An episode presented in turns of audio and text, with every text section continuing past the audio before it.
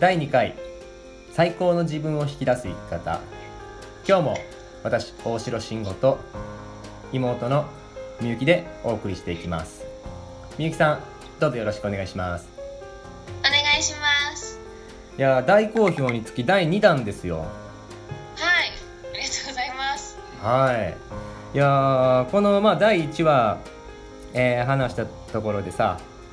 えーと最高の自分っていうのでやっぱり笑顔がすごい大事だよねっていう話したやんう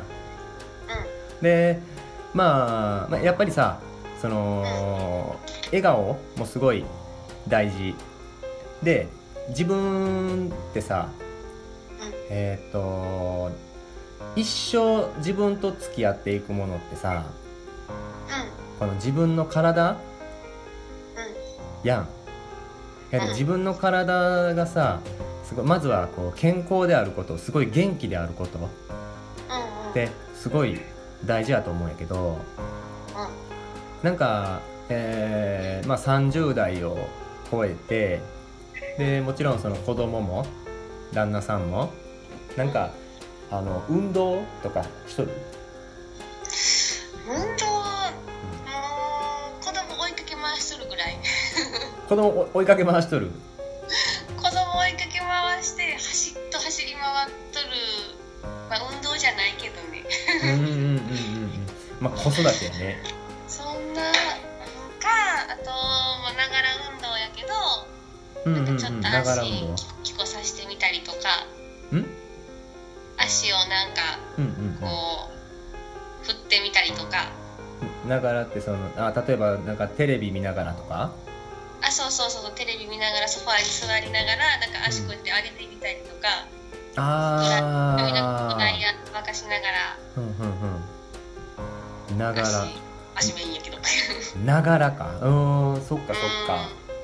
うーんまあ運動運動と呼ぶには って感じやなままあ、ぼ全然僕の視点からしたらうん大した大したっていうか、ほぼほぼ運動じゃないあうんうんうんうんうかな、ーんそっかそっかなんかあのーまあ今運動って言ったんやけどさあのーまあ僕が結構みんなにおすすめするのがさうんあうんのーまずは例えば運動不足の人あんまり運動をしてないっていう人にまず勧めるのはストレッチなのさうんでストレッチってさあの聞くと結構痛いイメージとかああうんるやん体硬いものからしたらすごくあるそうそうそうで大体がさ体硬いやん硬い、人ってうん、中にはさあの、まあ、小学校の時とかでもさ特別柔らかい人とかおらへんかったクラスの中でもおったかあおったかなーっていうレベルおったかなーっていうレベルなんやなあんまり小学校の時の記憶がああそう、ううんん、うんなんか僕のクラス僕の学年にはさあの小野寺君っていうすごい柔らかい子がおってさ、うん、その子まあ男の子やってんけど男の子でむっちゃくちゃ体柔らかくって、うん男の子で柔らかいねなんか女の子のイメージやったけどうん、ああそうやんな柔らかいって言ったらね、ううん、でも大体まあどこの学校にでも一人はおるわ、んうんうんうんうん、だけどやっぱりさもう小学校入ったぐらいから結構あの体って硬くなってくるやんうんうでんなんでかっていうとやっぱあの筋肉がついてくるからなんさあー子供って、うん、すごい柔らかいやん、柔らかいうん、あれはあのーまだ全然筋肉がないから柔らかいさあーなるほどねそうそうそうそうだからあのー足がとんでもないところにあったりとかするんやけどさうんううんそうなんかそういうふうにあのー大人になっていくにつれて大きくなっていくにつれてやっぱり筋肉がついてくるもんでんうんうんその筋肉があの体の柔らかさをこう妨げたりとかするんだけどうんあの実はねえーっといくつになっても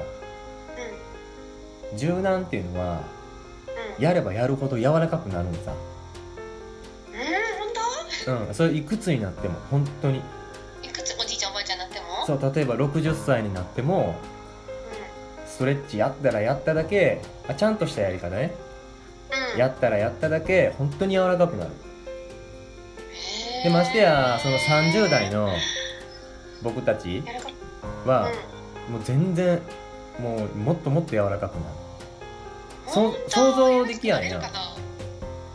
想像できやんやろできやん自分が例えば足パカーンって180度開くとか全然想像できやんや全然できやんできやんやろでも僕実際本当に真剣にストレッチ始めたんて3年ぐらい前30超えてからやけどう今180度開くもんねんやばいな昔めっちゃ体硬かったもんなめ兄っちゃん、ちゃ硬かっためっちゃ硬かったなうん、私より硬かったイメージがあるあーみゆきさんがどれぐらいやったかちょっとあんま覚えてないけどでもた大体まあうん兄弟やでもなんとなくわかる いやお兄ちゃんよりは偉かったよそうオッケーわかった床に手つくよちゃんとあー前屈そう前屈床に手つくよあ今も今もつくと思う、うん、今もつくああ本当えそれ何あのー手指先それとも手首の方までつく指先ですあー指先あーあでもそそれぐらいの柔軟性はあるんやなそれぐらいはギリギリあるあーそっかそっかなんかそれさ、あのーもっともっとここ毎日心がけてやったら、あのー特に前屈とかはすごい体にいいから、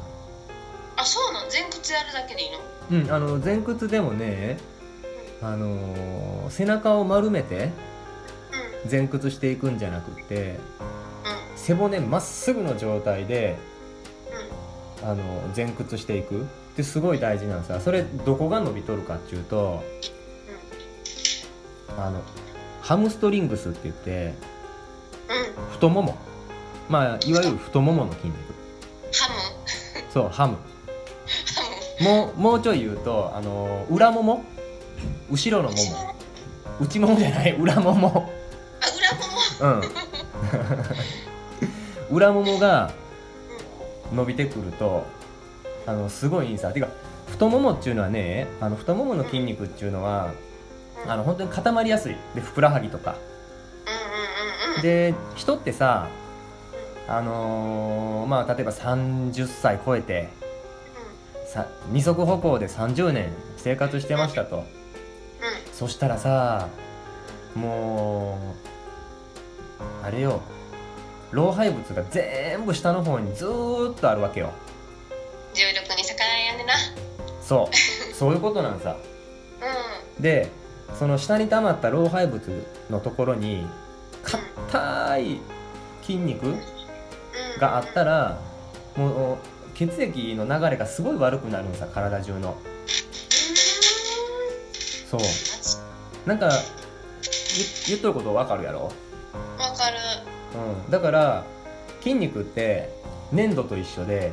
ほぐせばほぐすだけ柔らかくなるからそうなんやで筋肉ってさ硬いイメージがあるじゃんあるでもね違うの違うの筋肉ってねあの質のいい筋肉って超柔らかいからえそうなんうんむっちゃ柔らかいから脂肪じゃなくて脂肪じゃない筋肉うんあのねまあ力を入れた時にあのうん硬くなるよ、うんうん、だけど力を入れてない状態の時は本当に質のいい筋肉っていうのはすごい柔らかい、へえうん、でハムストリングスのさあの伸ばし方なんやけどさあのここ本当にすごい伸ばしていくとあの血流が良くなってで代謝もすっごい上がるからうんうんうんうんそうだから代謝をまず上げていくっていうことが、あのーまあ、30代とかうんすごい大事で代謝ってさやっぱりあのうん20、まあ、10代とか20代ってう代謝がほっといてもいいわけよんいいもう寝とっても代謝がいいもんで消費あのカロリーを消費していくんさうんうんうんそうだけど20代10代や20代のつもりで30代の私たちがその10代20代の子たちと一緒のことをやっとってもう脂肪がどんどんどんどんついていくの、あらーうんそれはやっぱり10代や20代の子たちと比べて代謝がどんどんどんどん落ちてくるから、うん、そうだからまずその代謝を上げてあげるその血流を良くしてあげるっていうので、うんあのー足の筋肉をとりあえずほぐしてあげる、うん、ですごいいいやり方としては、うんまあ、前屈うんで、あのー前屈で前へ倒れていくイイメージしてね前へ倒れていく時にうんうん背中を丸めて倒れていくとうん腰が伸びちゃうのよ腰が伸びるそう腰の背骨ってさうん一本の骨じゃなくってさ、うんあのーちっちゃい骨が一個ずつ一個ずつ積み重なって背骨になったのさ、うんうん、その背骨と背骨の隙間がどんどんどんどんこうちょっとずつちょっとずつ開いてってそれすごいいいことなんやけどそこばっかり伸ばしちゃってうん前屈頑張っとるその背中を丸めた状態で前屈を頑張っとると腰を痛めちゃうことがあるのうんそうだからそうならんためにうんそう、まあ、腰痛の原因になったりするからそうならんように腰、あのー背骨をまずまっすぐの状態から腰をお腰というかその骨盤から折っていく腰から腰骨盤から下がる匂い感でじす骨盤からあの足の付け根足の付け根なそうあ足の付け根はいはいでお前屈していくはいであーなるほどでね、うん、で背骨は丸めないうん伸ばしたままそうでさらに言うとえっ、とね前屈した状態でさうん壁に足の裏をベタっとつけるとすごいやりやすいそうするとむっちゃ伸びるから太ももの裏が座ってやるってことそうそうそうそう座って座って、うん、座ってやうる、んうん、まず、うんなるほどでもね座ってまず足を伸ばして座れない人もいるから、うんマジうん、あのす座座れるんだけど骨盤がねやっぱりねちょっと後傾しちゃうまず後骨傾って何後傾っていうのはお尻のほっぺたがちょっとつきつきそうになるのどこに地面に足を伸ばして座ってさうんで骨盤こ腰の方がすごい硬い人、あのーうん股関節とかの硬い人はうんこえっ、とね骨盤が後傾しちゃういや骨盤が立たないのよへえどうなること足がこうやって曲がる曲がるってこと足が足足は曲がらない足を伸ばした状態で座るやん、うん、うそうすると骨盤がしっかり立っとるっていうイメージはイメージができない人がいる、んううんん、そういう時はあの後ろに手をついていいからまずは骨盤を立てるまずここからここから始めるといいなるほどなうん45度になったらいいって思ったらいいの足とうんこの体が 45度って何 よ違う違う90度か ど自ど分のの時期やな そうです90度です90度か そうそうそうそうで骨盤がすごいここは大事で、うんあのー骨盤骨盤ってわかるやんなお尻のわかるわかるお尻の骨、そうお尻の骨よりも下、下股関節ってわかる骨盤と足の骨をつないどる関節人間の体の中で一番大きい関節ねんけど足の付け根足の付け根あるそう足の付け根から折っていくっていうことをするとうあのもも裏が伸びてくるからあそうそうそうそうそうそうもう今の状態でうんん付け根やもんねうんうんうんそうで今の状態でもう骨盤がポキッて折れとるからあ骨盤じゃないあの背骨がクッて折れとるからそうそのお尻のところで折らない折らない立った状態で説明するとお尻を突き出しながらどんどんどんどん前傾していく前に倒れていくそういうことそうえ突き出しながらうんお尻を後ろへどんどんどんどん突き出しながらまあどっちかっていうと背中を反りながらあまま突き出してもいいんやお尻うん前前へ倒れていくああなるほどねそうなんか心のままの状態でこうやっていかなあかんのかと思ったけど違うやんお尻あお尻突き出していいんやったらやりやすいかもうんうんうんうんそうその時に腰から背骨が折れないっていうとこ腰から背骨が折れないうんまっすぐねろうんうんうんうんそうまずはねその足回りの筋肉を緩めてあげるとうんうんあの体中の血流がすごい良くなるから、うん、そうするとね、あのやっぱり代謝も上がってきてすごい毎日疲れやっぱ疲れがねどうしても人間のあの機嫌悪くなったりとかさうんうんするじゃん、うんうん、疲れで機嫌が悪くなってさなんかもう何もしたくないわっていうようになったりとかさ、ううんうん、んやっぱそういう風になっとったらねうん全然こう自分のことなんてねやっぱ好きになれやんと思うしやっぱり、ううんうんん、まずは自分のことをすごい愛してあげるうんで自分の体をやっぱりいたわってあげるっていうこと、ううんうんうんん、デスクワークしとる人にしても、うんあの外仕事で頑張っとる人にしてもうんやっぱ仕事の疲れっていうのはあるからちゃんと自分の体をケアしてあげるうんっていうことはすごい大事だってなんでかっていうとその自分の体っていうのはもう一生自分と付き合っていくもんだから、うん、せやな大事にしてあげやなあかんなそう自分がやらんかったら他の人はや大事にしてくれやもんなそうで人に何て言われても自分の体の責任っていうのは誰も取ってくれへんからそうだだから今はさインターネットでちょっと調べたらさ情報ってすごいから、うんうんうん、いろんな情報いっぱいあるでだからいろんなストレッチのやり方とかさけ研究してみたりとかさ、うん、とにかくその自分の体に合ったやり方、うん、デスクワークで例えばうん肩が凝っとるでその肩こりでもう頭が痛いとかって辛いやんやっぱり、